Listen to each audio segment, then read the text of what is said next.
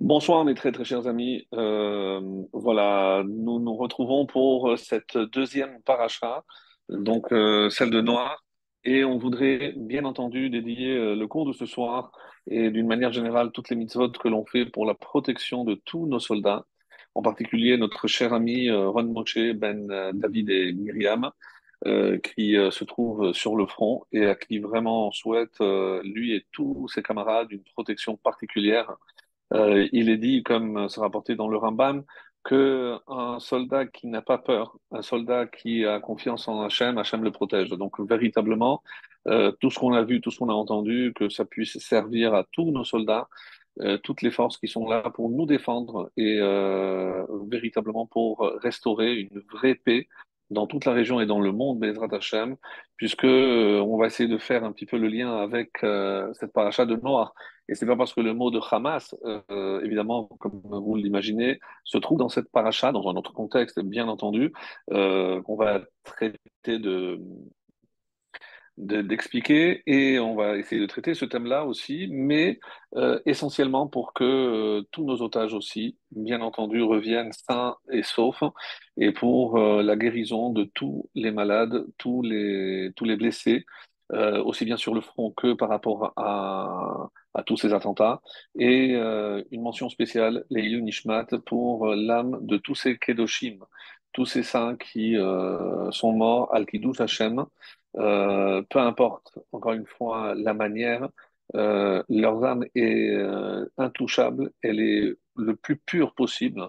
Et comme on l'avait euh, déjà souligné la semaine dernière, donc ce sont des âmes qui s'élèvent très très très haut, qui vont intercéder en notre faveur pour continuer à nous protéger, nous ici euh, en bas. On a vraiment besoin de, ce soutien, de ces âmes particulières qui sont montées euh, parce que Hachem l'avait ainsi décidé et que euh, ce, ces paroles de Torah soient encore une fois les Ilu Nishmat, si on peut dire l'élévation de l'âme, mais une fois que ces âmes ont atteint le niveau le plus élevé, on peut faire très très peu de choses ici-bas pour euh, entraîner cette élévation parce qu'elles ont atteint déjà le niveau le plus élevé, ce qu'on appelle le Tachat Kiseh Hakavod. C'est véritablement sous le trône céleste hein, et que euh, Hachem euh, ait euh, vraiment accueilli toutes ces âmes dans ce lieu particulier après cette mort ici bas atroce comme un peu à l'instar de Rabbi Akiva, qui a sans aucun doute une mort atroce, mais dont l'âme euh, a atteint certainement un des niveaux les plus élevés. Et c'est ce qu'on souhaite à tous ceux qui nous ont quittés euh, d'une manière atroce. Qu'Hachem euh, aide et guide tous euh, ces hommes qui sont sur le front pour euh, mener à bien cette mission, comme c'est marqué Hachem Yillachem Lachem, qu'Hachem fasse euh, la bataille, la guerre pour eux, et euh, que nous, de, là où on se trouve, euh, on va rajouter des choses, on va essayer de mieux faire certaines choses, et ce sera une protection particulière pour tous ceux qui sont exposés euh, au danger de, mort sur le front. Alors, qu'on entende des bonnes nouvelles surtout, et que toutes ces étapes soient, on l'espère vraiment de tout cœur, les derniers soubresauts du mal dans le monde pour laisser la place à la véritable lumière, la lumière du Mashiach, la lumière de la Shekhinah, avec la reconstruction du troisième temple, Bimhera Biamenu. Alors, on attaque la paracha de Noach, une paracha évidemment extrêmement riche, et on va essayer d'apporter quelques euh, explications. Alors, euh, le premier point sur lequel euh, je voudrais m'arrêter, c'est sur le titre. Alors, évidemment, vous allez me dire, ben, c'est un peu normal, c'est le héros de, toute cette paracha, euh, ça porte donc le nom de, euh, de l'acteur principal, Noah, parce que euh, il, euh, il va être au centre même de tout ce qui va se dérouler à partir de cette année-là, donc l'année où il avait 600, 600 ans. Et c'est euh, en l'an 1656 que se déroulera le fameux déluge. Alors, comment on est arrivé là? Et on va essayer aussi d'apporter une petite explication. Euh, je ne l'ai jamais fait, mais par rapport à certaines dates. La Torah ici parle, euh, mais toujours en prenant comme point de référence le début du déluge, au cinquième mois, au, dixième mois après le déluge. Mais on va, et c'est avec cela euh, que je voudrais attirer votre attention, atteindre certaines dates clés euh, lorsqu'on va commencer, par exemple, la première fois qu'il envoie la colombe, etc. Et on va voir que ce sont des dates que l'on connaît, puisque euh, on, peut faire très facilement le calcul. Rachi, évidemment, nous aide énormément. Mais avant cela, je voudrais, comme je l'ai dit, m'arrêter sur le titre. Noir vient de Menucha. Noir, c'est le repos, la tranquillité. Et euh, lorsqu'on regarde les événements qui vont être relatés dans cette paracha, on, assiste à tout sauf euh, à la tranquillité. Il, y a euh, évidemment un bouleversement, un trouble énorme. Donc on parle euh, évidemment du grand déluge cataclysmique, c'est pour ne pas dire apocalyptique, c'est la fin en quelque sorte du monde. Donc les plus hautes montagnes vont être recouvertes par-dessus 15 coudées au-dessus. Donc tout va revenir comme avant que Dieu sépare les eaux d'en haut des eaux d'en bas. Et là, donc, euh, toute vie cessera sur terre, à l'exception donc des poissons qui resteront dans l'eau.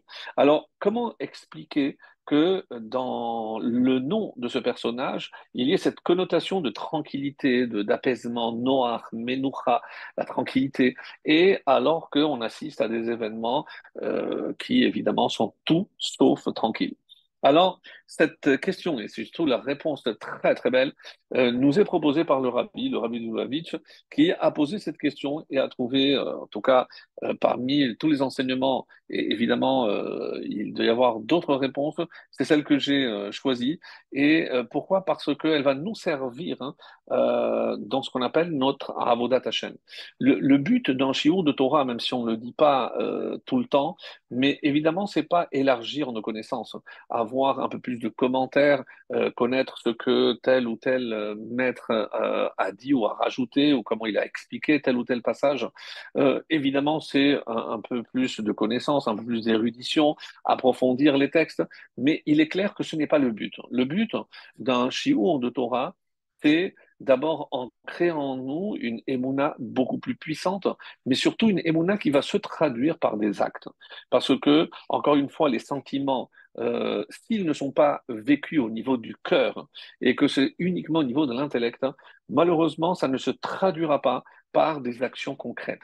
Et quand la Gemara résume ce que je viens de dire avec trois mots, Rachamana, Liba, Ba'e, ce que Rachamana, la Torah ou Dieu, c'est la même chose bien sûr, ce que Dieu demande, Ba'e, qu'est-ce qu'il demande? Liba. Liba, c'est le cœur. Pourquoi? Parce que c'est le cœur le véritable moteur de nos sentiments et euh, les actions sont dictées par le cœur et c'est la raison pour laquelle on parle de Avodat Hashem, euh, le service divin. Et euh, rappelez-vous que la prière, on en avait parlé, la prière est appelée Avoda Shebalev. La prière, alors vous aurez pu dire, donc c'est l'élève qui remue lorsque je fais une prière, oui, mais elle doit émaner du cœur, avec un sentiment, avec chaleur, et c'est pas quelque chose, encore une fois, de froid, de calculé. Et donc là, on va essayer avec les réponses euh, que je vais vous donner, d'apporter des éléments qui nous permettront d'améliorer notre manière de servir Dieu, ce qu'on appelle en hébreu la avodat Hashem. Et tout but, tout cours, tout shiur de Torah a comme fonction d'abord d'alimenter notre émouna. On ne dit pas faire grandir parce que la émouna, c'est comme une flamme. Donc, je dois l'alimenter. L'alimenter à travers des lectures, à travers des événements et surtout comment vivre ces événements. Vous, comprenez que on est passé d'une paracha à la deuxième. On, est, on a fait un saut de 1600 ans. On est passé de 1000, donc on est en l'an 1656. D'abord, pour nous faire comprendre que le temps est très relatif et qu'il y a beaucoup de choses qui peuvent se passer. Pour nous, ça a pris une semaine. C'était Shabbat dernier et là, le Shabbat prochain, on est déjà à Noah. Mais encore une fois, prendre la mesure de euh, ce temps parce que, encore une fois, euh, on, a euh, un bien extrêmement précieux, c'est le temps que Dieu nous impartit pour qu'on puisse vivre et à nous de donner un sens à cette existence, puisque, comme on le dit tous les matins, Rabba et Munatecha, grande est ta confiance de nous donner encore un jour de vie pour mieux te servir, pour, encore une fois, améliorer notre trait de caractère, nos, nos, manières, pour nous ennoblir. Et là, c'est pour ça que la question qui doit se poser au niveau de cette paracha, quel était le but du déluge? Pourquoi Hachem a choisi cette, euh, euh, cette punition, si on peut dire ainsi? Pourquoi il aurait pu faire un autre cataclysme faire, euh, je ne sais pas moi, créer un choc entre deux, planètes? Pourquoi par l'eau? Surtout que l'eau, pour nous, a toujours une connotation de rachamim. Quand on, sait qu'on a du vin afin, de faire le kidouche, donc je dois couper le vin avec de l'eau. Donc l'eau est un élément d'apaisement. L'eau est un élément qui euh, connote un petit peu de rachamim, de la miséricorde. Comment je peux imaginer qu'il y a de la miséricorde dans une destruction massive, totale, absolue, où rien n'a subsisté? Donc ça, c'est la question qu'on se pose et qui est en contradiction flagrante avec le contenu essentiel du titre, qui est noir, qui donc fait allusion à ce que je disais tout à l'heure, la tranquillité. Alors, pour répondre à cette question, il faut se poser une autre. Quelle est la finalité du Maboul? Pourquoi Hachem a envoyé le Maboul? Alors nous, on regarde l'aspect extérieur, comme on a tendance toujours à faire, c'est-à-dire regarder l'aspect extérieur de la punition en se disant, bah, c'est une manière de tout raser. On va même aller un peu plus loin, on va dire pour tout purifier, parce que l'eau aussi est purificatrice. Oui, tout ceci existe, mais Surtout, qu'est-ce qu'il voulait Hachem? C'était guérir le monde d'un état de déchéance euh, spirituelle.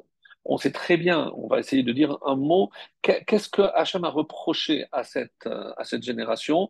Vatimale Haaretz Hamas. Donc la terre s'est remplie de violence. C'est curieux que ce terme de Hamas, déjà dans la Torah, exprime la violence. Et Rashi nous dira, comme en citant la Gemara, que l'onixar C'est que euh, sur quelle faute cette génération a-t-elle été condamnée?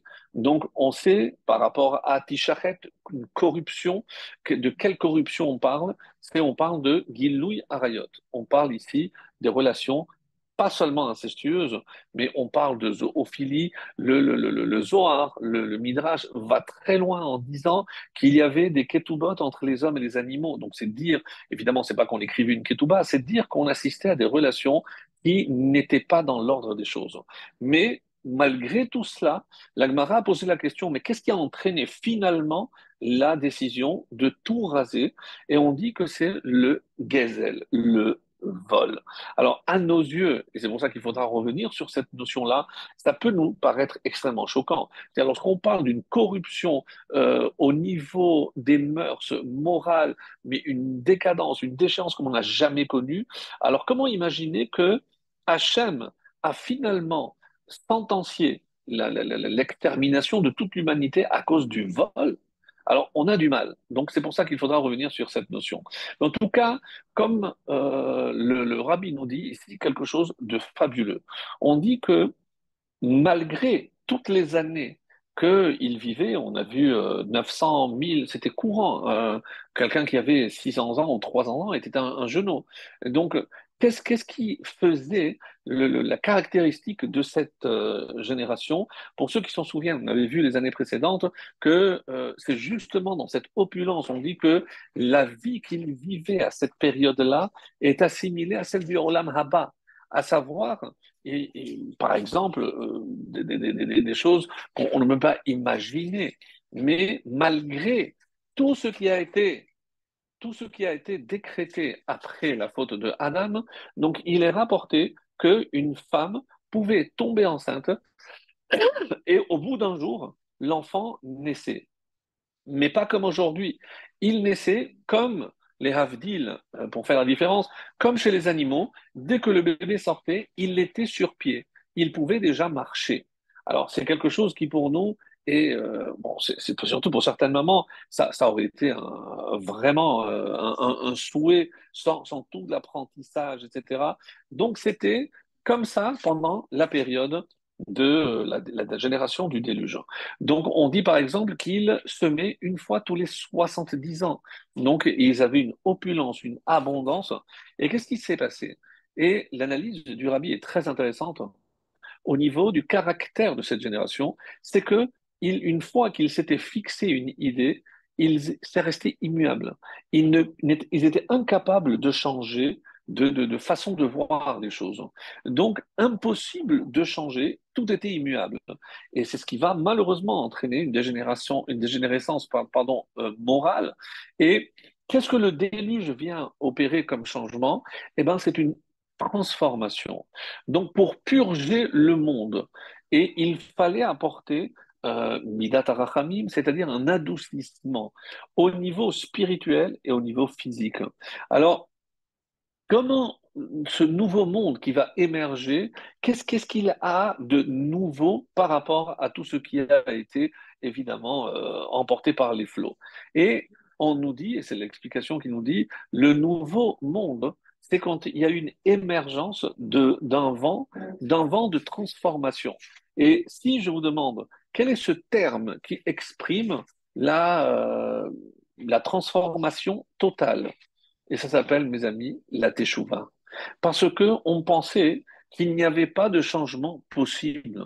Comme tout était déjà figé, je pouvais vivre mille ans et je pouvais rester dans mes positions pendant mille ans.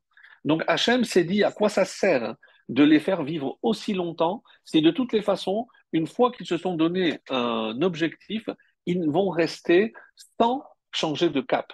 C'est impossible.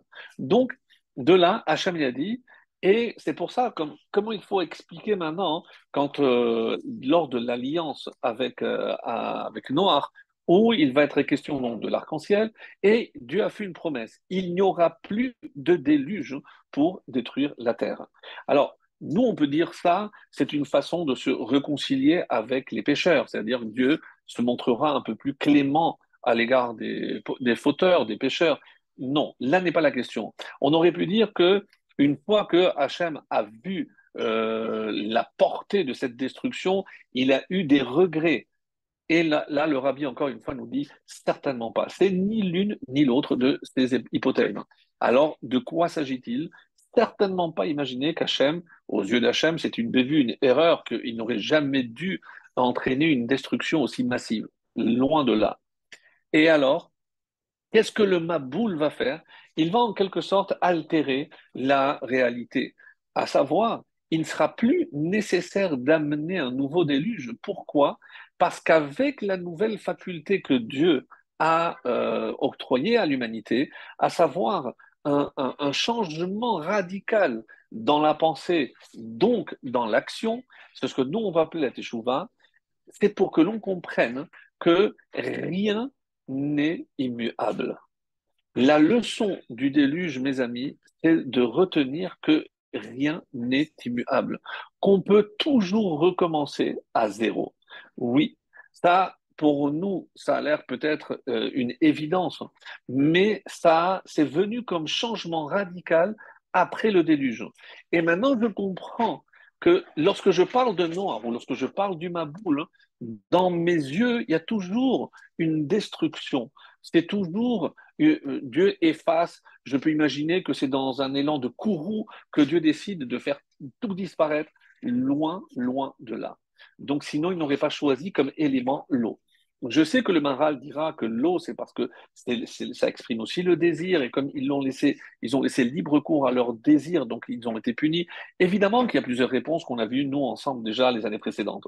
Mais ce que je veux qu'on retienne, c'est que il y a ici un, un, changement radical qui va être opéré après ce déluge, c'est que toute l'humanité a pris conscience qu'on pouvait changer à n'importe quelle étape de sa vie.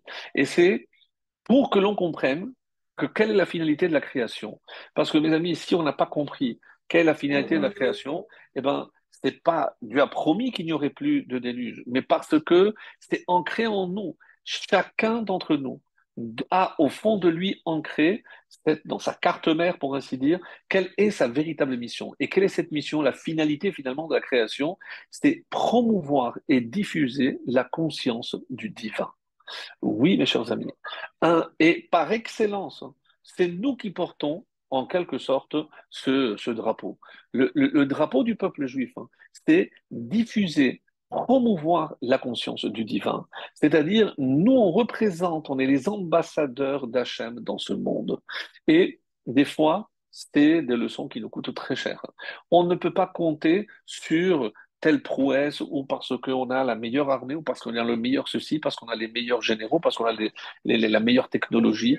À un moment donné, il faut que nous aussi on soit conscients que Allah nous les elle on ne peut se reposer, compter que sur Akadosh Baruch Donc, à un moment donné, quand on arrive à un sans issue, on se remet entièrement entre les mains d'Akadosh Baruch Et c'est à ce moment-là qu'on peut voir des nissim et des niflaot. On peut voir des miracles.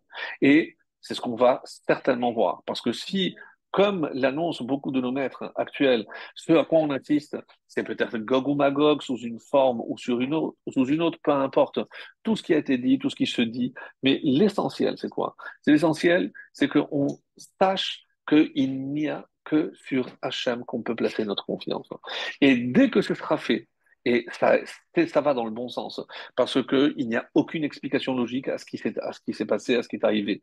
Donc, dès qu'on aura pris cette conscience, eh ben, nous, on sera les porte-drapeaux de cette conscience divine, cette conscience plutôt du divin. Et une fois que nous, on sera ces porte-drapeaux, eh ben, on va diffuser justement cette chérina, cette conscience divine dans le monde entier. Et c'est ça le but. C'est faire reculer l'obscurité, faire reculer tout ce qui s'oppose à l'émergence de la lumière divine. Donc notre guerre, la guerre à tous, moi et vous peut-être avec euh, la façon d'aider nos soldats, les soldats sur le front, nous à travers un texte, mais on comprend bien que tout ceci, c'est pour la même chose, pour faire jaillir la lumière de la vérité, la lumière de la Torah, la lumière d'Hachem dans le monde. Et donc, et c'est pour ça que, euh, comme Hachem l'a toujours demandé, qu'est-ce qu'il veut? Dira batartonim. Hit ava hakadosh Dieu a eu un désir. C'est quoi? Avoir littéralement un appartement ici-bas. C'est-à-dire, à travers nous, le peuple juif, ses représentants ici-bas, et c'est que tout le monde puisse se rendre compte que Hachem n'a jamais quitté ce monde depuis qu'il l'a créé et qu'il est présent. Et chaque action qui est faite dans ce sens, dans ce sens pardon, eh ben, libère une lumière qui va jaillir et qui va repousser toute obscurité dans ce monde. Alors, et c'est peut-être le message de Noah. Il n'est jamais trop tard parce que Hachem nous attend les bras ouverts et c'est pour ça que euh, qu'est-ce que c'est la Teshuvah? C'est recommencer ou se remettre entre les mains de Dieu. Alors, les, euh, lorsque, donc on va essayer maintenant de euh, rapporter cet enseignement à ce que nous vivons et d'une manière générale, à titre individuel aussi, ça peut être aussi un enseignement. C'est lorsqu'on est confronté à une situation particulièrement éprouvante ou tourmentée. Et c'est le cas, évidemment, quel juif est resté insensible à tout ce que l'on a vécu et tout ce qu'on est en train de vivre ici sur Terre? Sur la terre d'Israël. Alors, il faut nous rappeler que comme dans le déluge, quel est le but de tout ce qu'Hachem nous envoie? Le but, c'est de nous purifier et de nous ennoblir. Alors, les âmes qui sont déjà élevées, elles, elles, on ne peut rien pour elles. Et encore une fois, je le disais dans mon introduction, oui, on a envie de dire que ce soit les Ilou Nishmat, mais je pense que euh, ce ne serait pas correct de notre part avoir la prétention que par les actes que nous, on peut faire ici-bas, on peut élever les âmes de ceux qui sont morts al Kiddush Hashem parce que elles sont tellement élevées que rien ne peut, de ce que nous, on peut faire ici-bas, ne peut encore les élever. Mais par rapport à cette notion de nous purifier et de nous ennoblir, parce que, encore une fois, c'est un travail que chacun doit faire sur soi. Et il faut au contraire saisir cette opportunité à travers ce, cette tourmente, ces épreuves, parce qu'on doit prendre conscience que qu'est-ce que ça recèle dans notre épreuve, c'est beaucoup plus que la, difficulté de surmonter cette épreuve. C'est quoi? C'est transformer les eaux, les eaux déferlantes et destructrices, les transformer en mets noirs. Et c'est Isaïe, c'est une citation de Isaïe 54 dans la Haftara. Donc on appelle les eaux de Noir. Mais je peux traduire aussi des eaux de l'apaisement, de la tranquillité. C'est-à-dire lorsque, au contraire, je vais saisir cette épreuve pour m'ennoblir, pour m'élever, pour au contraire de, euh, trouver le repos, trouver la sérénité à travers cela. Et c'est comme ça, donc, que l'on pourra réussir à faire de ce monde un environnement beaucoup plus propice à ce qu'on a dit au début, à la conscience du divin. Voilà ce que je voulais vraiment partager avec vous au niveau de cette introduction, parce que ça me semblait vraiment essentiel de comprendre qu'il n'y a évidemment pas de hasard. Le Balatanien nous dit toujours qu'il faut vivre avec, avec son temps et que ça veut dire vivre avec son temps, c'est-à-dire trouver une inspiration dans notre paracha par rapport aux événements que nous traversons. Et là, c'est clair. Donc là, c'est vraiment pour cette raison que j'ai voulu euh, choisir ce passage du, du, de, de, du Rabbi pour essayer encore une fois. Et quand je disais dans mon introduction que c'est une façon de mieux servir Hachem, déjà comprendre qu'il y a toujours un but à ce que nous voyons, à ce que nous vivons, à ce que euh, nous, nous, nous, subissons. Parce que là, c'est vrai qu'on ne, on ne choisit pas euh, les épreuves et on les subit, mais encore une fois, mais noir. Vous savez, il y a dans euh, le, texte euh, où voilà, je l'ai ici. Quand Moshe qui décide et demande à Hachem de l'effacer, si tu dois faire, tu dois détruire ce peuple hein, après la faute du Vaudor, veim ayin, si tu veux pardonner, c'est bien, mais sinon, im ayin, efface-moi du livre dans lequel tu m'as écrit. Et les, euh, le Zohar nous dit, mecheni, efface-moi, c'est les mêmes lettres que mes noir. Donc, une allusion à ce que à travers une difficulté, Moshe a parfaitement compris que on doit saisir cette occasion pour, au contraire, non seulement s'ennoblir, s'élever, mais pour trouver un apaisement. Donc, et c'est cet enseignement qui, est très beau, qui est encore une fois dans le, le Zohar. Donc, et euh, il y a aussi une, réponse aussi. Bon, on va, on va, on va poursuivre dans, dans l'ordre. Alors, je vous avais dit que je voulais partager aussi quelque chose que je n'avais jamais euh, fait jusqu'à présent, c'est euh, la durée du déluge. Puisqu'on parle euh, d'un an, mais on parle de 40 jours. Alors, comment tout ceci Alors, c'est un peu technique, mais évidemment, euh, je vais passer vite parce que pour ceux qui veulent plus de détails, ils peuvent voir dans les textes, ça, c'est n'est pas un problème. Mais ce que je voulais, c'est m'arrêter sur des dates clés parce qu'il y a certains événements qui sont véritablement des clés dans la compréhension, alors qu'on parle de l'an 1656, donc euh, presque il y a plus que presque 4000 ans, et donc on va voir qu'il y a déjà des textes, des, des dates pardon, clés. Par exemple, on dit que quand est-ce que a démarré le déluge? On sait, et c'est pour ça que le mois de Rejvan porte comme nom boule. Boule, il y a plusieurs explications, mais c'est aussi parce qu'il y a eu le ma boule même c'est 40. Et Boule, c'est les 40 dans le mois de Boule, c'est-à-dire le mois de Cheshvan. Et quel jour le Maboul a commencé? On dit que c'est le 17. Le 17 Cheshvan a démarré les, ont, démarré les 40 jours de, de, de, pluie torrentielle. Alors, 17, hein, mes amis, c'est la valeur numérique de Tov. Donc, s'il y avait encore besoin d'une indication pour nous montrer que derrière ce qui apparemment se présente comme une sanction sans précédent et tellement qu'elle ne se reproduira plus, alors Hachem a voulu qu'à travers la date, on comprenne qu'il y a forcément quelque chose de bon qui sort de là, et c'est tout ce que l'on a vu au euh, début par rapport à la réponse que nous proposait le Rabbi Lubavitch. Alors, si on calcule donc 40 jours de pluie, quand est-ce que ça s'est terminé? En plein de Hanouka, 28 qui se lèvent. Alors il faut dire que pendant toute cette période-là, il n'y a pas eu d'astre. Il y a eu un chamboulement où il n'y avait ni jour ni nuit, puisque euh, c'était euh, vraiment des, pluies tellement torrentielles, imaginez, pour que les plus hauts sommets aient été recouverts de ce qu'on appelle 15 amotes, 15 coudées. Ben, on va dire grosso modo 7-8 mètres. Donc au-dessus des plus hautes montagnes tout recouvert d'eau. Alors, ensuite, on nous dit que on a attendu 150 jours. Si je calcule 150 jours, c'est à partir de, cette, ce moment-là que les eaux ont commencé à refluer. Et si je calcule 150 jours après le 28 qui se lève, je tombe Rosh Chodesh Sivan. Le mois de Sivan, le mois du don de la Torah. Ou comme si les eaux refluaient pour laisser passer et réapparaître la montagne, la vie sur terre.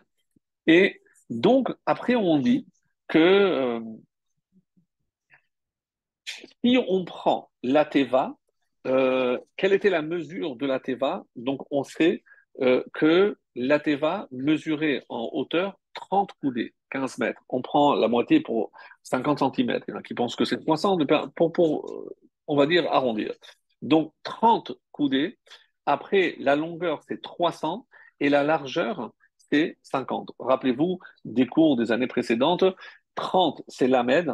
Après, 300, euh, c'est Chine. Et 50, c'est Nun. Ça donne le mot Lachon.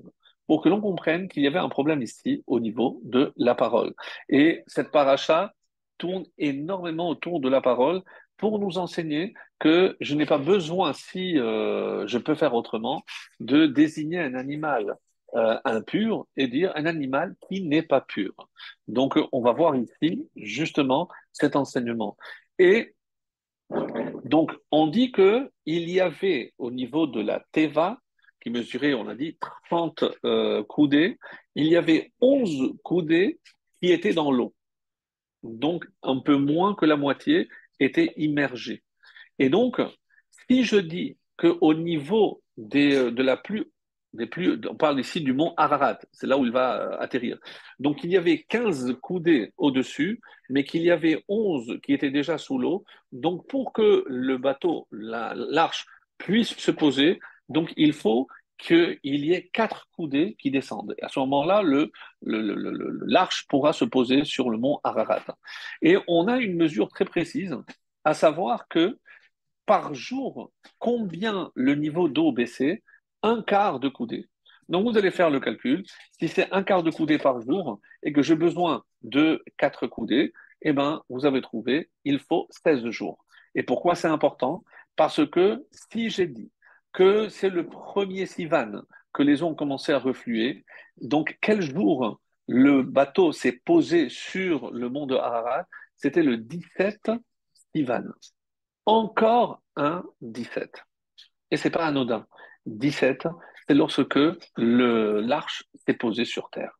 Alors, là encore, comme vous le savez, on a attendu, puisque on a eu besoin euh, donc que les eaux continue à décroisser, on dit pendant 44 jours. C'est comme ça, on a les précisions qu'on a dans le texte. Donc 44 jours encore, ça a commencé à, à, baisser jusqu'au moment où le niveau était quasiment, donc l'eau euh, a quasiment entièrement disparu. Et donc si je calcule 44 jours après le 17 Sivan, j'arrive au premier du mois de Av où là, la vie commence à reprendre. Et le premier du mois de Av, c'est la Hiloula de Aaron. Ohev Shalom, Verodev Shalom. C'est-à-dire, là encore, c'est pas un hasard. Que ce soit le premier du mois de Av, qui pour nous, évidemment, c'est un mois néfaste, mais c'est le premier du mois de Av que les eaux ont reflué et qu'on a commencé à voir la terre et non seulement les montagnes. Plus, donc on dit qu'il a attendu 40 jours avant d'ouvrir la fenêtre et avant d'envoyer pour la première fois d'abord, dans première tentative, c'était un corbeau. Donc si je calcule 40 jours après le mois, le premier du mois de Av, ça nous donne le mois de Elul. Le 10 Elul, un euh, Noir envoie le corbeau. On sait donc qu'il va euh, revenir. Donc il va attendre encore six jours. Six jours, on est déjà le 16 Elul et il envoie la première fois la colombe.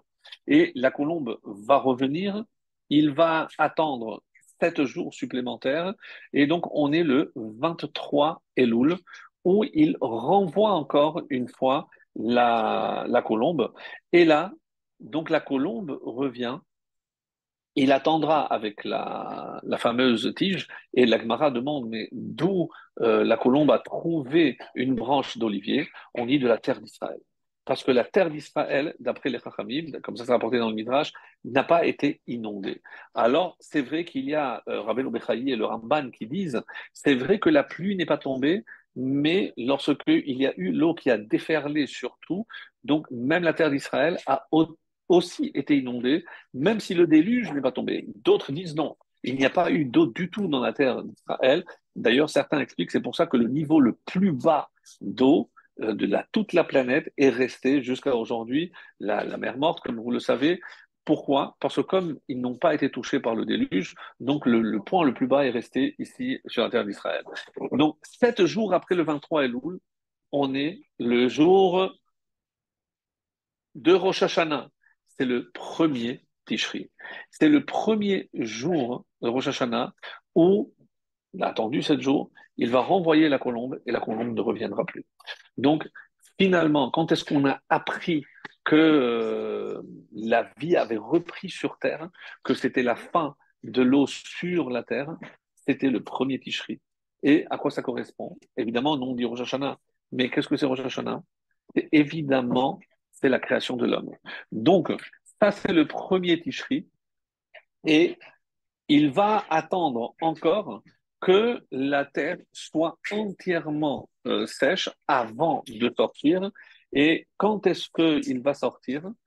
Comme, comme ça s'est rapporté, donc il va sortir de l'arche le 27 Cheshvan, quand il a vu que la terre était entièrement sèche.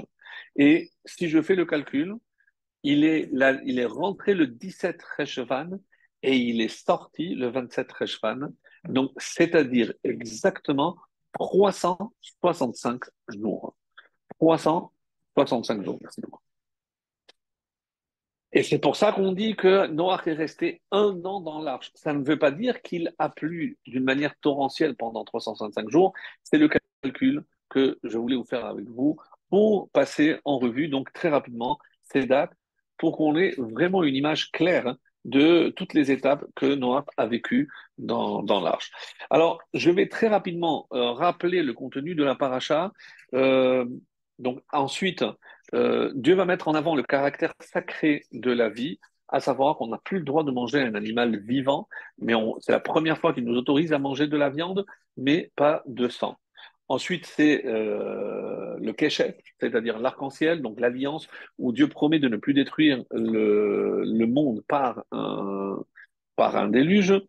Ensuite, la prophétie de Noah à la sortie, rappelez-vous, avec euh, Kenaan, qui euh, a voulu castrer, donc comme on a vu les années précédentes, et euh, Arur donc qui est la malédiction de Noir, qui est une sorte de prophétie.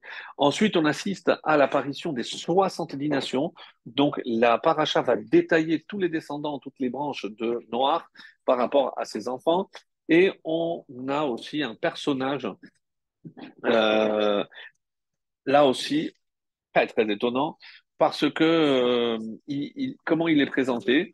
Couche, donc un des descendants de Kenaan, où, venaient Couche, les enfants de Couche, Steva, Vachavila, Vesafta, Verama, Vesaftecha, ou Raama, Steva, Uddan. On nous donne même deux petits-enfants. Vechush, Yalad et Nimrod. Pourquoi Nimrod est cité comme fils de Couche à part? Ça, fait partie des autres enfants.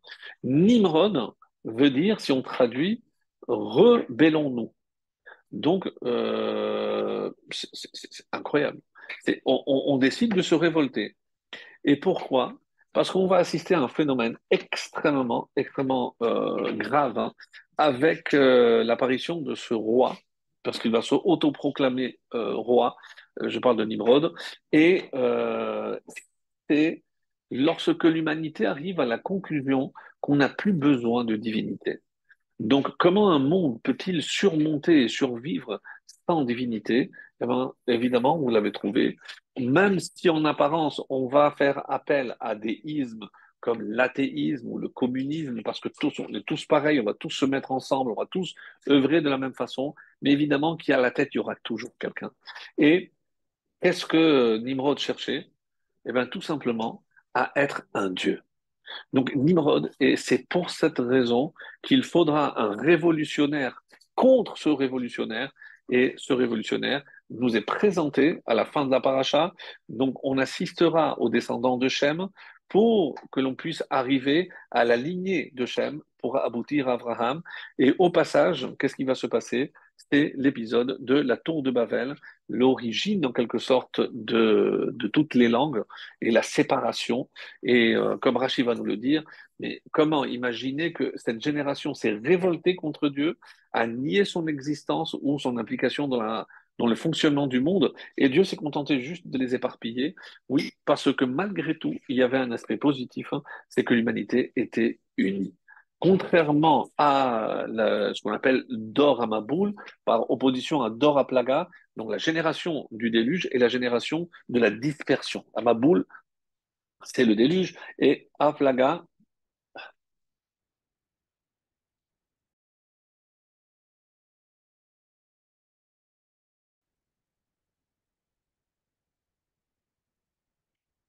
Ok. Alors, comme je disais, pourquoi Nimrod est cité à part? C'est parce qu'il s'est pris pour un dieu. Et donc, quand on voit la différence entre Dor à Plaga, c'est-à-dire la, génération de la dispersion, et Dor à Maboul, c'est-à-dire celle du déluge, pourquoi ici Dieu punit-il tellement sévèrement? Alors que pour euh, la génération de la tour de Babel, on sait qu'ils voulaient s'opposer à Akadosh Baruch rejeter toute divinité, parce que c'était eux qui voulaient se proclamer comme des dieux. Et comment se fait-il que euh, Hachem s'est montré beaucoup plus clément avec la génération de la dispersion et, pas celle du déluge? Alors, Rachi propose cette explication, c'est parce que ce qui compte aux yeux de Dieu, c'est que l'humanité soit unie. Alors, pas uniforme comme recherchait Nimrod, évidemment pour mieux contrôler, mais unis. C'est-à-dire, ils avaient un but, un projet commun, et euh, c'était quelque chose de, euh, de noble, même si la finalité n'était pas aussi noble, l'intention n'était pas aussi noble, mais Hachem a récompensé de manière à ce qu'il ne les a pas exterminés, même si la Gemara donnera des, réponses, qu'il y avait plusieurs niveaux, que ceux qui étaient les, vrais coupables, les instigateurs, eux, ont transformé en, euh, en singes. Bon, y a, on avait vu les années précédentes, et je pense même que j'en parle dans, les commentaires de, du premier tome donc, de Bereshit. Alors, ce que je voulais dire par rapport à cela, et donc on voit que déjà à l'aube de l'humanité, le fait que on rejette une divinité supérieure pour laisser la place à une divinité humaine.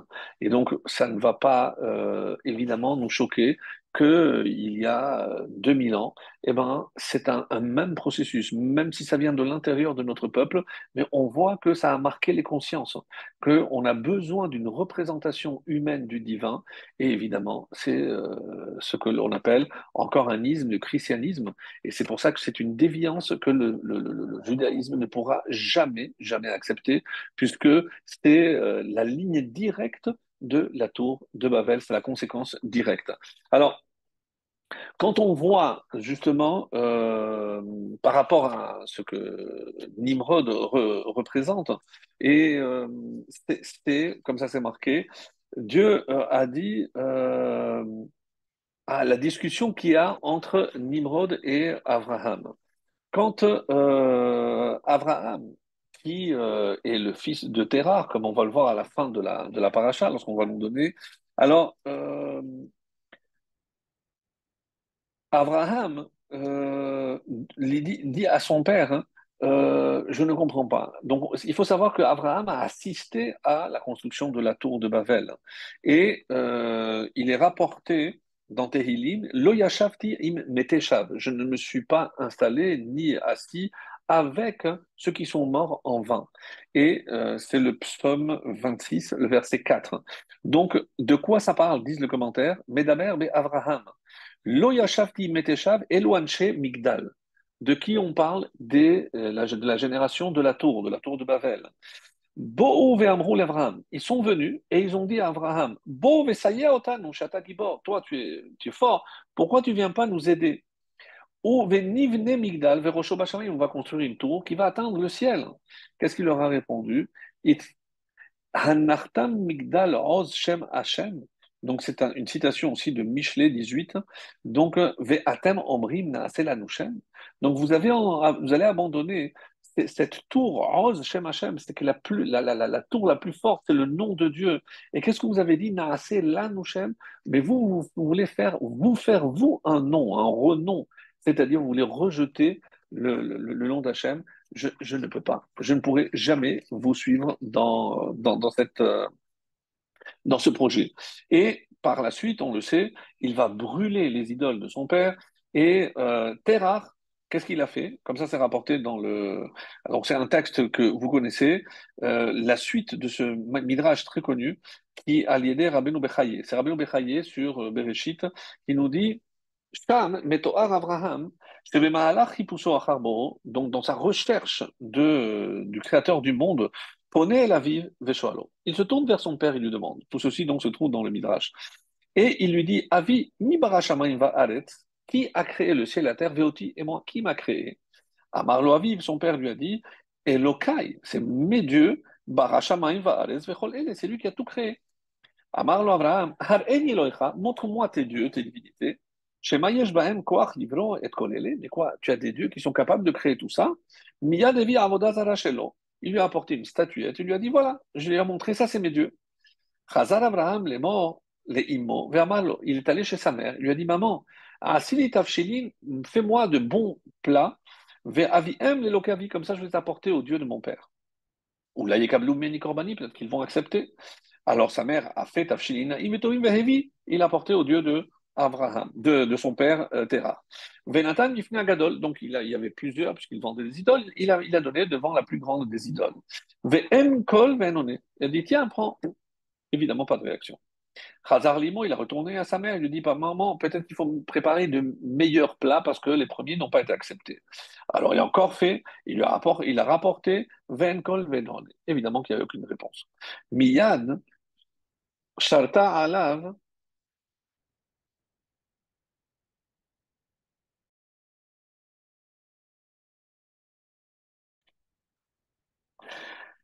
Et donc, il retourne chez sa mère pour lui faire des meilleurs euh, repas. À Salo, il a apporté évidemment qu'il n'y avait aucune réponse.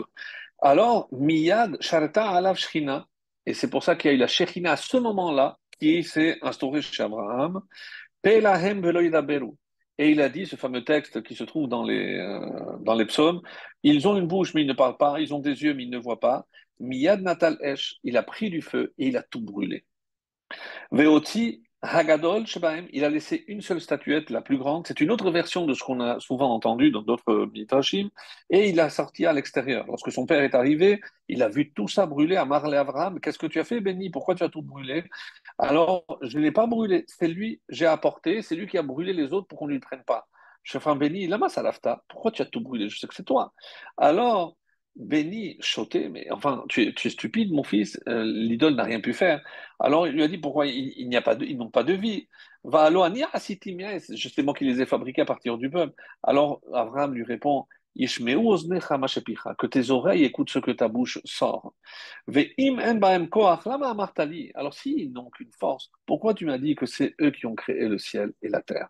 Donc il se retrouve, qu'est-ce qu'il a fait Terrar devant une telle insolence? Il est venu chez Nimrod, il lui a dit, écoute, mon fils a brûlé toutes mes idoles. Et alors, euh, je ne sais pas ce qu'il faut faire. Shalach Nimrod Bishvil Abraham, alors il est allé le chercher. Lama Asitaken, il lui a posé la question, pourquoi tu as tout brûlé? Amarlo, Abraham a répondu, Anilo Asitiken, c'est pas moi qui ai fait ça, c'est la plus grande statue qui a brûlé les autres. Alors Nimrod lui a dit, mais qu'est-ce que tu racontes? Mais les statues n'ont pas de vie, ne peuvent pas agir. Alors, il lui a donné la même réponse. Que tes oreilles écoutent ce que sort ta bouche. Mais s'ils n'ont qu'une force, alors comment vous êtes capable de mettre de côté celui qui a véritablement tout créé pour adorer des morceaux, des morceaux de bois?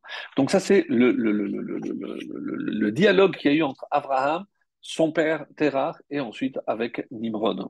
Alors, et c'est pour ça que Abraham va représenter, et c'est celui qui va réintroduire à nouveau après la, catastrophe de la tour de Babel. Donc c'est lui qui va réintroduire hein, ce rapprochement et ce dévoilement du divin qui existait avant, mais qui a été emporté en quelque sorte par les flots. Et cette tour de, de, Babel, donc où Hachem a mélangé les, euh, les, langues, donc pour que l'on comprenne ce, ce, qui, euh, ce qui véritablement se cache derrière.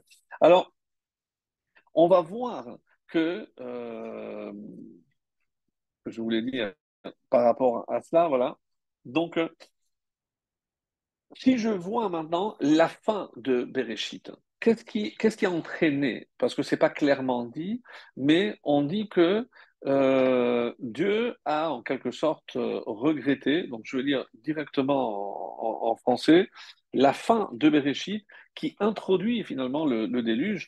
Donc je vais effacer littéralement. Donc Dieu dit, je vais dissoudre euh, l'humanité que j'ai créée, la surface de la terre, et tout.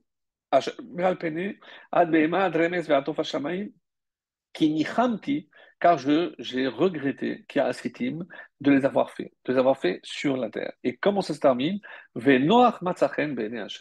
Donc, mais ici, il est question de quelque chose de euh, très très fort. Vayar. Qu'est-ce qu'il a vu? Qu'est-ce qu'il a constaté Hashem? Donc, l'Éternel vit combien? Rabba Ra'at Ha'adam. La perversité, le mal de l'homme était grande sur terre. Marchevot Libo. Et que tout le produit des pensées de son cœur était mauvais tout au long de la journée. Donc ici, le terme qu'il faut retenir, c'est qui Rabba Ra'at Ha'adam. La méchanceté de l'homme a euh, augmenté, elle a, euh, elle a grandi. Donc, qu'est-ce que le déluge? C'est essayer d'effacer le mal qui se trouve dans l'homme.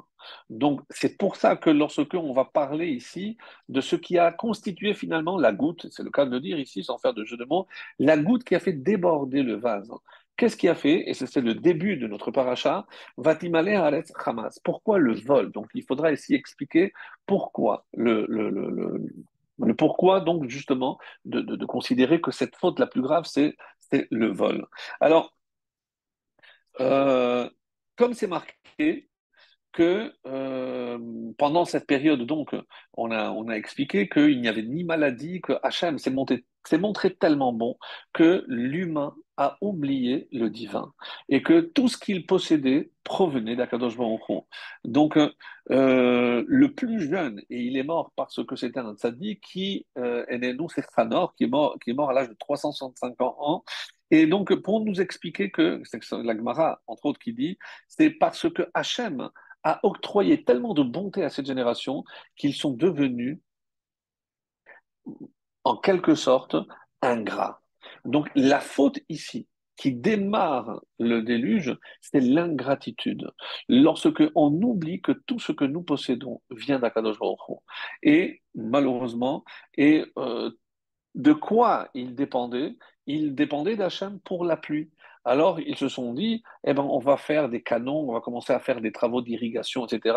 On n'aura même pas besoin de la pluie parce qu'ils voulaient ne plus dépendre de Dieu. Hachem, qui avait donné donc cette, cette longévité exceptionnelle, finalement, elle s'est retournée contre lui, puisque finalement, ils ont utilisé tout ce temps qu'il leur avait donné pour se rebeller à la tête, ils avaient le rebelle par excellence. On a dit donc c'était Nimrod. Et Qu'est-ce qui va changer lorsque que Dieu a écourté la durée de vie? Donc peut-être que Dieu s'est dit la peur de mourir, le fait de savoir que euh, ils n'ont pas toute une vie devant. Donc maintenant, euh, à 120 ans, d'abord, il est passé par 400 ans. Après, Dieu a encore une fois, la moitié. C'est comme ça qu'on dit qu'après le Maboul, Dieu avait avait donné 400 ans.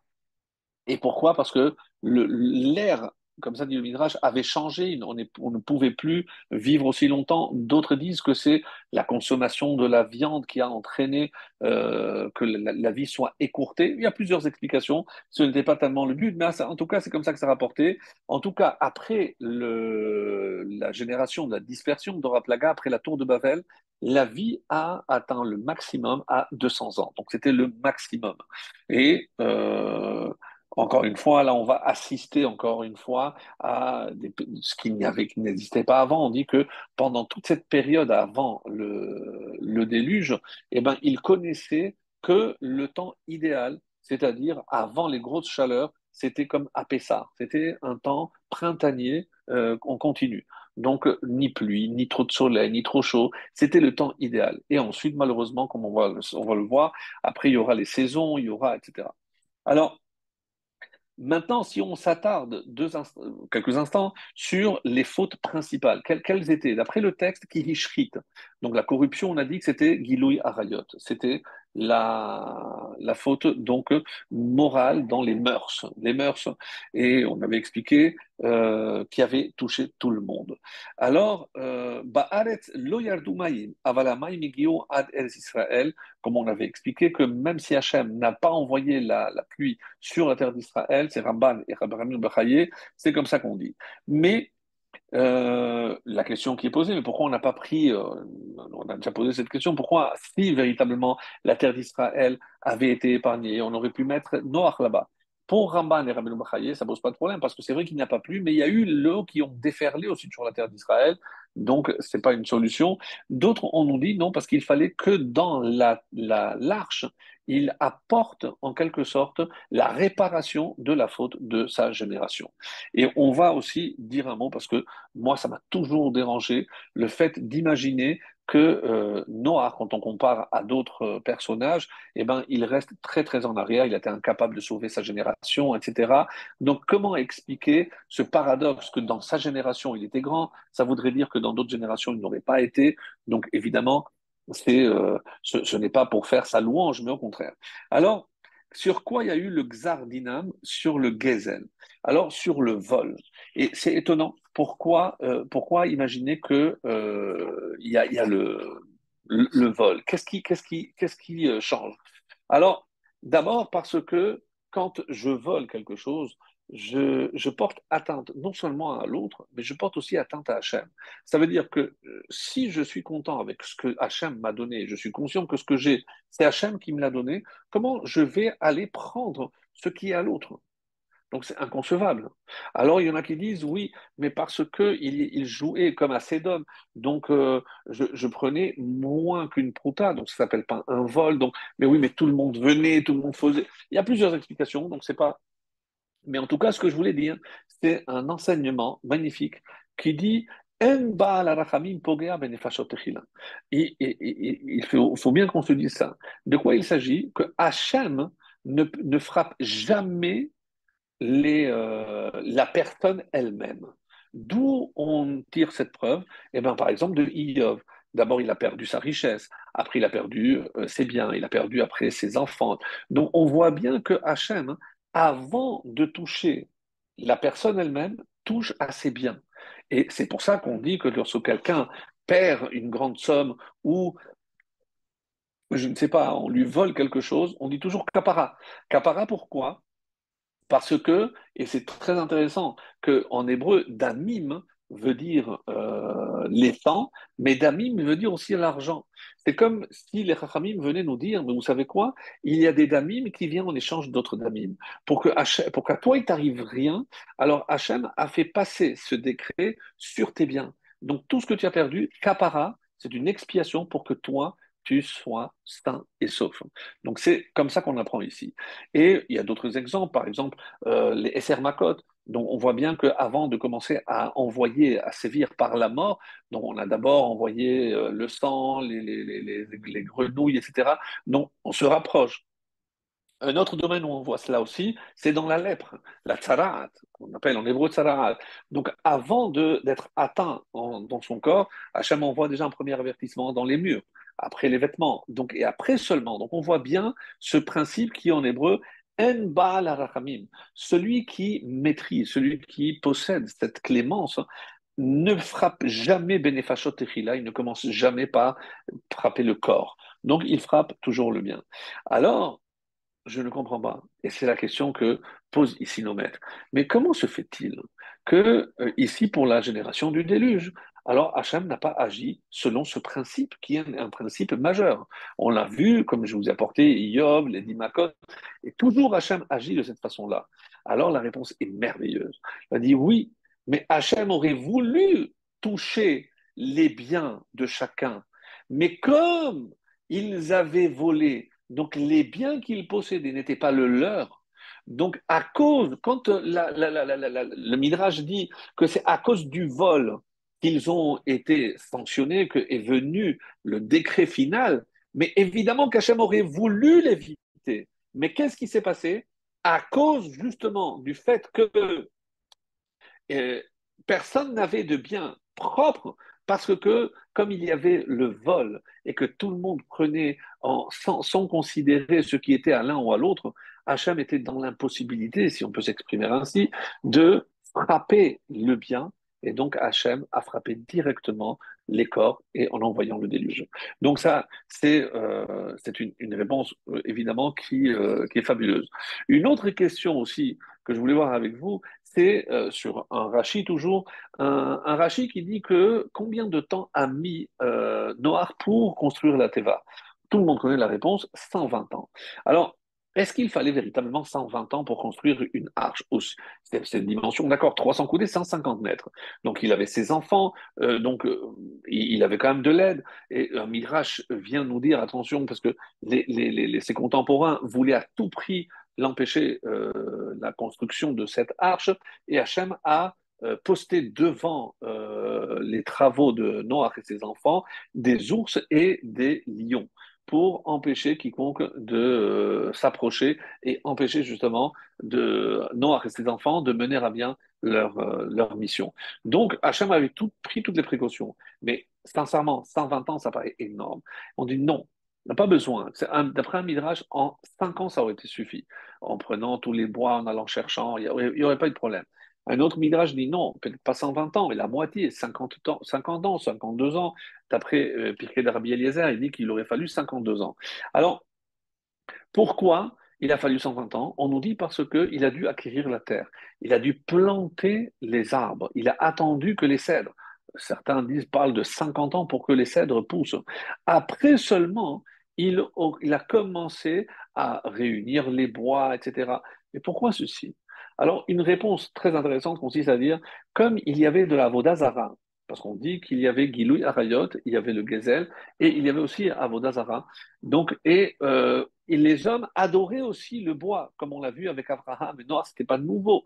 Donc, ils ne pouvaient pas utiliser des bois qui avaient servi à la Avodazara, à l'idolâtrie, pour construire une arche pour sauver l'humanité justement de ce qui a entraîné sa perte et sa sanction et sa disparition. Donc il fallait que ce soit des arbres purs et il a fallu qu'il commence à les planter lui-même. Donc ça c'est une réponse. Et on le voit par exemple, un exemple qui est rapporté dans la Gemara au sujet de Rabbi Chia, où on nous dit que Rabbi Chia, quand il a dit pour que la Torah ne soit pas oubliée, il a planté du lin. Avec le lin, il a formé des filets. Avec ces filets, il a attrapé les animaux qu'il a abattus.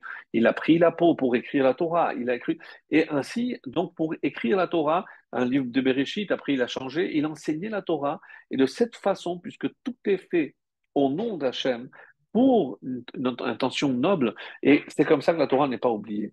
Et qu'est-ce qu'il voulait Noir Si on applique ce principe-là, il ne voulait pas qu'on oublie pourquoi Hachem a envoyé cette sanction et pourquoi on s'est retrouvé dans la Teva, on s'est trouvé dans l'arche et pourquoi Hachem nous a sauvés pour encore une fois qu'on continue à diffuser la conscience du divin.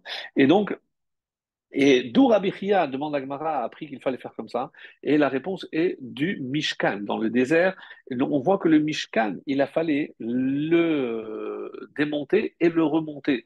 Pourquoi on ne le laisse pas en l'état et on le transporte en l'état? Non. On dit combien de fois il a été monté et démonté? Les, les font le calcul. 49 fois. 49 fois. Et donc, et euh, c'est pour ça que certains disent que la Teva, elle s'est faite elle-même. Comme lorsqu'on a, Moshe, il a élevé le, la, la, la, le Mishkan. Et pourquoi on fait le parallèle entre le Mishkan et la Teva? Parce que le Mishkan, le, le tabernacle, c'était pour faire résider la présence divine, et l'Ateva, Jami, c'est garder justement cette présence divine pour la faire rejaillir une fois sur Terre, une fois que l'humanité serait sauvée à part les enfants de, euh, de Noir. Et c'est comme ça, par exemple, que le Mégalé Amokot nous dit quelque chose de très beau. On nous dit, où est-ce que je retrouve cela? C'est que on sait par exemple que la souka, la valeur numérique de souka, c'est 91. Et qu'est-ce que c'est 91 Yud Vavke, le tétragramme, plus Adnout, Abonai. Et donc, si je fais la somme, 26 et, euh, et Adnout, donc ça donne 91.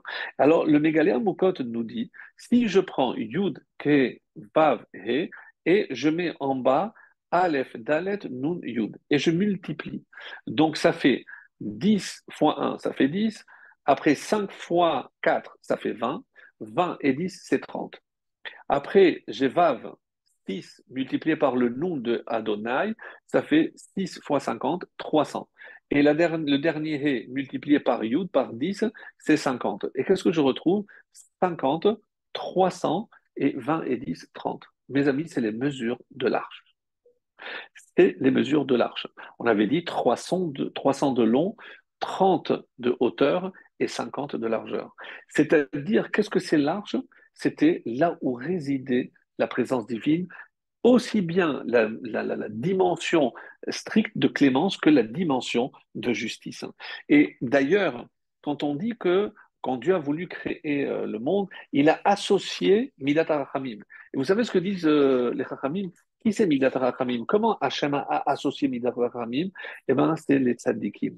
Parce que ce sont les tzaddikim qui apportent justement cette Midat, cette clémence dans le monde.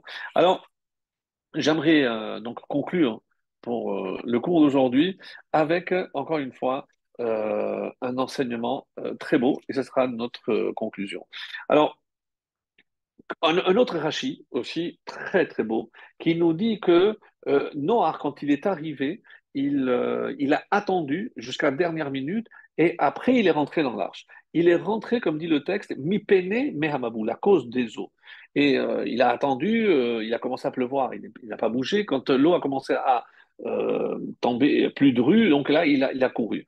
Et Rashi a un commentaire vraiment incompréhensible. Qu'est-ce qu'il nous dit? Il nous dit, écoutez bien, c'est que, euh, vous pouvez le lire, hein, pour faire vite, euh, Noach Mikatane Amanahaya. Il, faisait partie de, des petits croyants. Il n'avait pas une grande émouna. Ma'amin, vélo ma'amin. Il était croyant, mais il n'était pas croyant. Mais qu'est-ce que ça veut dire? Il ne croyait pas qu'Hachem, alors qu'il lui a dit qu'il allait envoyer le déluge il ne croyait pas qu'il allait envoyer le déluge. Donc c'est une question extrêmement puissante. Alors c'est pour ça que certains vont dire, oui, c'est la preuve que euh, c'est pour ça que s'il avait vécu à une autre génération, il n'aurait pas fait le poids devant un Abraham ou devant un Moshe. Alors c'est vrai. Alors, mais ce qui euh, est intéressant, c'est le terme qui est utilisé, Bo El Hateva. Dieu lui dit, viens. Et au moment de sortir, c'est Min Hateva. Alors ce qui est curieux, pourquoi Hachem doit lui dire de sortir Mais il attendait ça depuis un an.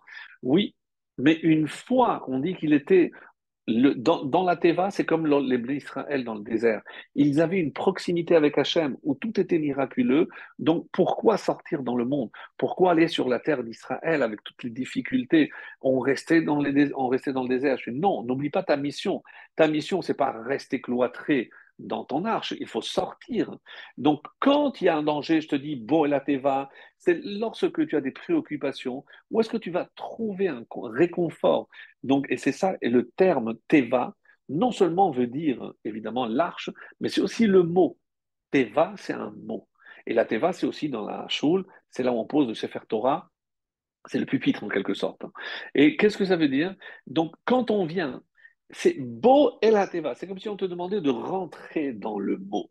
Qu'est-ce que ça veut dire rentrer dans le mot? C'est se faire pénétrer par le mot. C'est vrai qu'on prie, mes amis, mais des fois on prie des lèvres. On ne rentre pas dans les mots. Lors de nos prières, on prononce énormément de mots. Mais est-ce que ces mots nous pénètrent? Bon et la teva, c'est qu'on se fasse pénétrer, qu'on nous on rentre dans les mots, qu'on comprenne le sens profond de chaque mot. Et ça, c'est très très important. Et des fois, donc c'est ce que je dis, euh, ces 365 jours qu'il est resté dans la Teva, c'est Shana Shlema, c'est pour apprendre l'importance des mots. Et c'est pour ça quand on dit l'importance des mots, c'est l'importance aussi de la parole. Et c'est pour ça que les Rachamim vont très loin en disant, celui qui a un problème au niveau de la parole, c'est obligatoirement, il a un problème au niveau de tout ce qui touche le sexuel. Parce que les deux sont reliés. Alors, je ne rentre pas dans les détails, on verra dans Vaïkra, on reparlera de cela, mais la parole est, on, va dire, le baromètre de, de la relation sexuelle. Donc, si, tout est propre, la parole est propre. Mais si la parole n'est pas propre, il faut se méfier qu'est-ce qui se passe au niveau de, des mœurs. Et c'est infaillible. Si les Ramim nous ont mis devant ce fait, Gilou Yarayot, pourquoi la première, qui la tout s'était corrompu. Et donc, c'est parce que ça a commencé par une mauvaise parole. Et la mauvaise parole, c'est pas forcément de parler du mal de quelqu'un, c'est, et c'est comme on va le voir, quand euh, le moment de sortir, Arshav, c'est, il faut sortir. Et pourquoi? Parce que il faut maintenant que tu prennes les, les, les énergies que tu as puisées dans l'arche et que tu sortes à l'extérieur. Et comment je vais voir si tu as réussi? C'est au niveau de ta parole. Comment tu vas parler? Comment tu vas montrer ta confiance en Dieu? Comment tu vas te remettre toujours entre les mains de Dieu? Rappelez-vous la différence entre Yaakov et Esav. Comment ça l'a étonné euh, et Yitzhak, il a dit approche, mais c'est curieux. nous, on dit que la voix, non, mais c'est la façon de parler. Dieu a fait que j'ai. Il ne parle pas comme ça, Esav. Donc, il y a un langage qui correspond au peuple juif. C'est lorsque on sait que tout est remis entre les mains d'Hachem. Alors, qu'est-ce qu'il a fait pendant ces 120 ans? Il a construit, et pendant ces 365 jours, il n'a fait que donner. Il a donné aux animaux, il a fait. Donc, c'est le don, c'est le chesed. Alors que le vol, c'est prendre, la réparation, c'est donner. Et on sait très bien que quand on voit aujourd'hui cet élan positif d'empathie qui existe, mais c'est quelque chose euh, véritablement, je ne sais pas si en, en dans les diaspora, on, voit tout ce qui se fait ici, mais c'est vraiment magnifique. Et c'est ça ce qu'il faut retenir. Alors, je voudrais rajouter avant euh, de, lire une, conclusion ici très belle du, prophète, et je terminerai par cette prophétie. C'est une dernière question. C'est par rapport à Mikatane Amana. Et je vous assure, lorsque j'ai découvert cette réponse, elle est magnifique. C'est le Baal Tiferet Shlomo. Tiferet Shlomo, pourquoi? Parce que lui, s'appelle Shlomo, c'est le rabbi de Radomsk. Et il pose cette question. Et il dit attention, ne vous y méprenez pas. Noach était un géant de la Emouna. Il n'y a jamais eu quelqu'un. Mais on a dit que Ma'amin, vélo Ma'amin, qu'il croyait mais qu'il n'était pas croyant aussi. Et qu'il était parmi les petits croyants. Et il a porte un élément, messieurs, mesdames, quelque chose, mes amis, de magnifique. Qu'est-ce qu'il dit? C'est pas qu'il ne croyait pas en Dieu. Ras Veshalom de dire une chose pareille de Noah.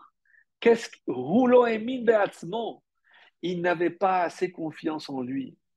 Si Dieu a fait un décret, il n'a pas eu confiance en le, le pouvoir de sa parole, de sa prière, parce que il s'est dit, mais à quoi ça va servir que je prie? Et Dieu a déjà pris la décision de le, décret, alors je ne peux rien faire. Mais quand on a dit que Dieu a créé les tzadikim, c'est Midat Arachamim, qu'est-ce qu'il a fait Moshe? Mais Dieu a voulu détruire tout le peuple. Et Mechenina, efface-moi de mon livre. C'est quoi cette prière? Mais Noach, ce que Noach n'avait pas compris, qu'il avait le pouvoir de d'annuler un décret divin, mes amis. Par sa prière, il aurait pu sauver toute l'humanité mais il n'a pas eu confiance en lui. Qu'est-ce que c'est Ma'amin? Vélo Ma'amin.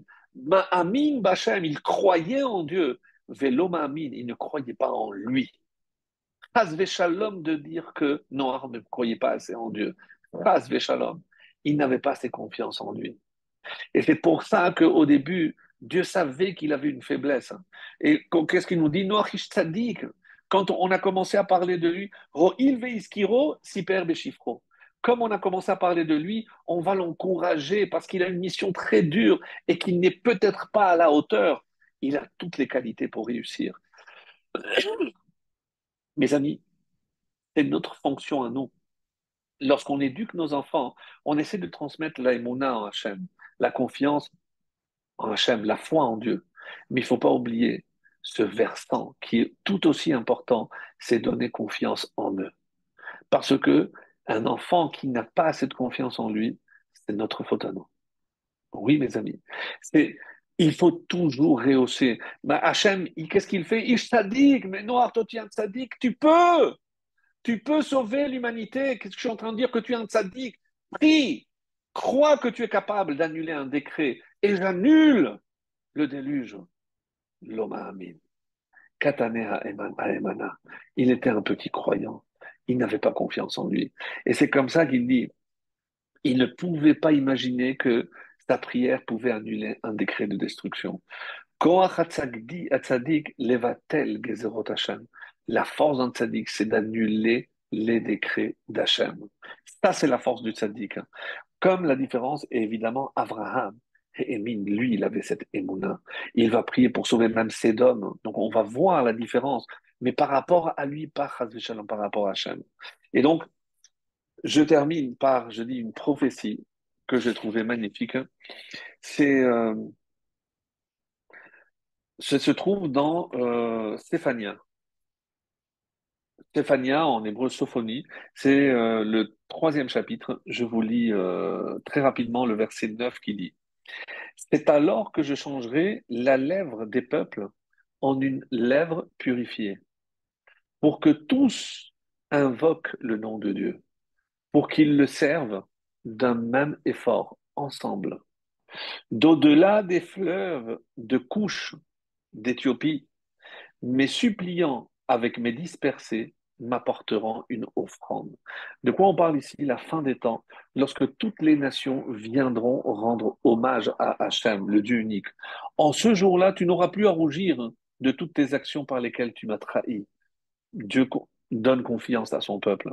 Car alors j'écarterai de ton sein tes joyeux orgueilleux et tu ne continueras plus à t'enorgueillir hein, sur ma montagne de sainteté. Mais je laisserai dans ton sein une population humble, l'humilité, et pauvres, ils s'abriteront dans le nom de Dieu. Quand on comprendra qu'on peut faire confiance qu'en Hachem. Ceux qui resteront d'Israël ne commettront plus d'injustice. Ils ne diront plus de mensonges. Dans leur bouche ne se trouvera plus une langue trompeuse. Ils brouteront et gîteront sans personne qui les inquiète. Pousse des cris de joie, fille de Sion. Poussez des, des cris d'allégresse. Réjouis-toi et exulte de tout ton cœur, fille de Jérusalem. Dieu a retiré tes condamnations, il a écarté ton ennemi. Dieu, le roi d'Israël, est dans ton sein. Tu ne verras plus le malheur. En ce jour-là, on dira, ne défaille pas. L'Éternel, ton Dieu, est dans ton sein c'est un héros qui sauve. Il exulte de joie à cause de toi, il te renouvelle son amour, il pousse des clameurs joyeuses à cause de toi. Comme au jour de fête, j'enlèverai loin de toi la menace, l'opprobre qui pèse sur toi. Voici que moi, je ferai l'extermination de tout ce qui t'opprime en ce temps-là, et je sauverai la brebis, non aurait boiteuse, et je ramasserai celle qui est pourchassée. Vous avez bu, mais pas à votre soul. Pardon. Je leur ferai avoir louange et renom dans tous les pays où la honte était leur partage. En ce temps-là, ce dernier verset, je vous ferai du bien. Au temps où je veux, je vous rassemblerai. Quand je vous ferai voir renom et louange parmi tous les peuples de la terre, quand je ramènerai vos captifs sous vos yeux, a dit l'Éternel. Qu'on soit tous, Bezrat Hashem, méritants de voir la réalisation de cette prophétie avec le retour de tous nos captifs. Hein. Le, que toute menace qui pèse sur Israël soit écartée et qu'on puisse non seulement se réjouir, mais tous nous rassembler ici à Jérusalem pour remercier Hachem.